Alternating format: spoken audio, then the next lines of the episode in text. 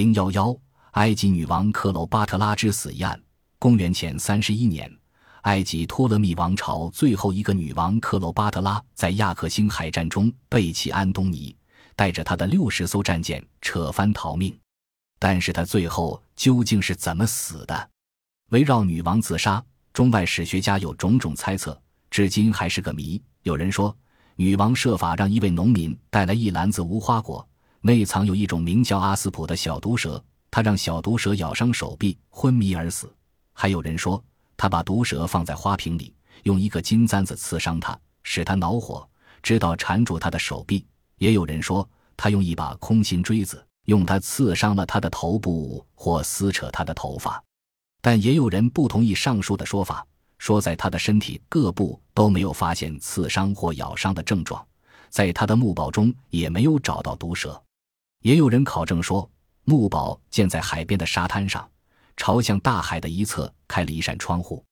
也有人讲，在克罗巴特拉的手臂上确实发现有两个不明显的刺伤斑疤。克罗巴特拉逃回亚历山大城以后，知道自己的死期将近，搜集各种各样有毒的药物，研究各种自杀的方法。为了观察哪种对人痛苦最少，他曾在判处死刑囚犯身上做实验。但是他发觉，快死的人总是伴随药物起作用而剧烈疼痛。他另一个试验就是用有毒的动物。他通过日常观察，认为没有什么东西比遭毒蛇咬更理想的了，因为他没有惊觉或呻吟，只带来昏昏欲睡。与此同时，他派大使去见正在亚洲的乌大维，克罗巴特拉为他的孩子们争取埃及王位的继承权。他恳求乌大维给安东尼留一条命，可乌大维不愿听取任何为安东尼求情的建议。但他对克罗巴特拉的答复是：如果你想得到宽恕，你只有亲手处死安东尼，或将他从埃及赶出去。接到复信后，他开始为自己建筑一座墓堡，工艺非凡，奇妙绝顶。他正往那里搬运大量金银财宝。乌大维开始担心女王在绝望中会将这些财富付之一炬，因此，当他率军向亚历山大城进发时，认为需要给他以新的信心。为了向他表示好感，他开始把他的军队驻扎在赫伯德鲁姆，在这里，安东尼对乌大维做了一次拼命出击，在陆地上取得了小小的胜利，直到天黑才收兵回营。次日天一亮。安东尼命令他的步兵出城，快速占领高地。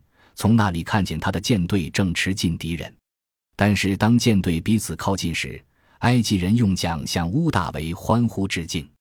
看到这种情景，安东尼的肺部气炸了。他心灰意冷地说：“什么都完了，这无耻的埃及人断送了我。他的舰队已经投降了敌人。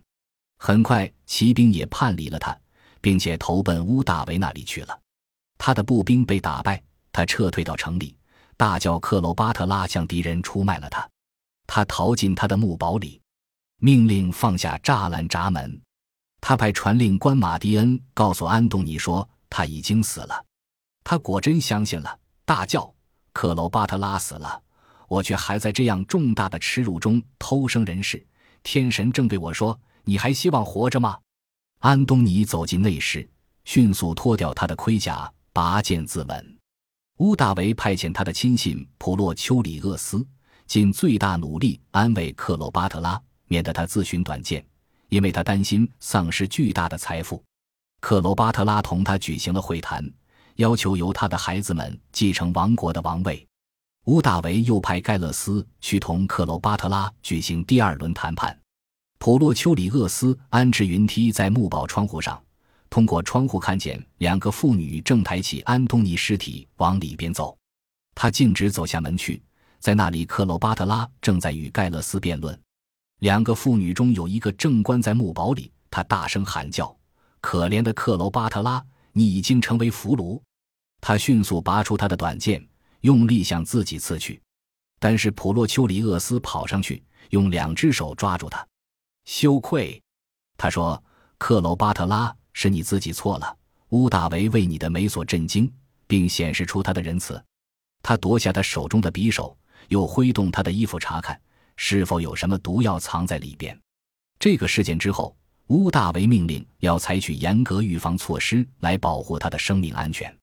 与此同时，乌大维进占亚历山大城，许多国王和指挥官请愿，要求为安东尼举行葬礼。克罗巴特拉用埋葬国王的豪华仪式为安东尼举行了葬礼。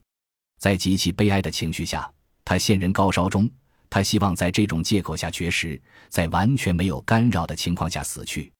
他有自己的医生，叫奥利姆普斯 （Olympus）。他把真情告诉他，恳求他帮助结束他的生命。几天以后，乌大维亲自去拜访他，并安慰他。他蓦地伏在他的脚下，把他的珍宝清单交给乌大维。当时，他的管家塞留克斯在旁指出许多东西被遗漏了。他突然发怒，抓住他的头发。他的脸被打伤好几处，乌大维微笑着，并不去制止他。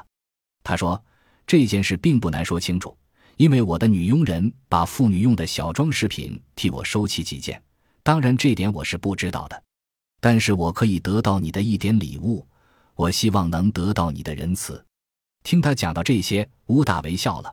他说：“根本没想没收你的财产，如果你愿意，还可以随意处理你的财产。”他高兴地离去，相信他已取胜于他，但事实上他是自欺欺人。在乌大维的部将中有一位道拉培拉，他对克罗巴特拉有一点同情心。他告诉他，乌大维经过叙利亚返回罗马时，他和他的孩子将被一道带走。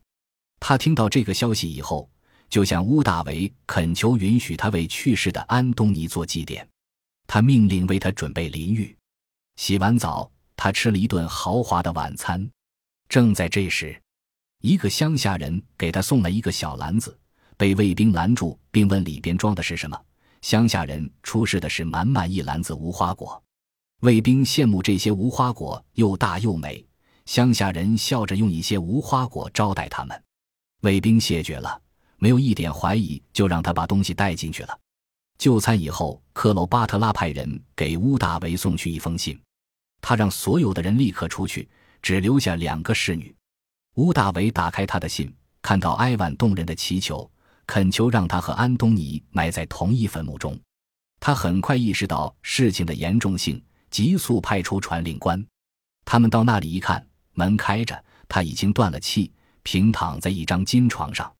侍女伊拉斯死在他的脚下，另一个侍女查米恩正往下跳。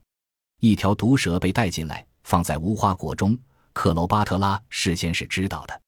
当他拿走无花果，并且看见毒蛇时，他说：“就在这儿。”伸出他的手臂，让毒蛇咬了一口，又把另一条放在他的胸前。虽然也有人怀疑克罗巴特拉不是被毒蛇咬死的，但据他的医生说，在他的手臂上确实有两个不太明显的伤疤。对于这一点，吴大维对他的死虽然很失望，但不能不钦佩他的伟大。下令将他的尸体葬在安东尼旁边。克罗巴特拉活了三十九岁，做了二十二年国王。莎士比亚为女王和安东尼写了五幕戏剧，给后世留下深刻的印象。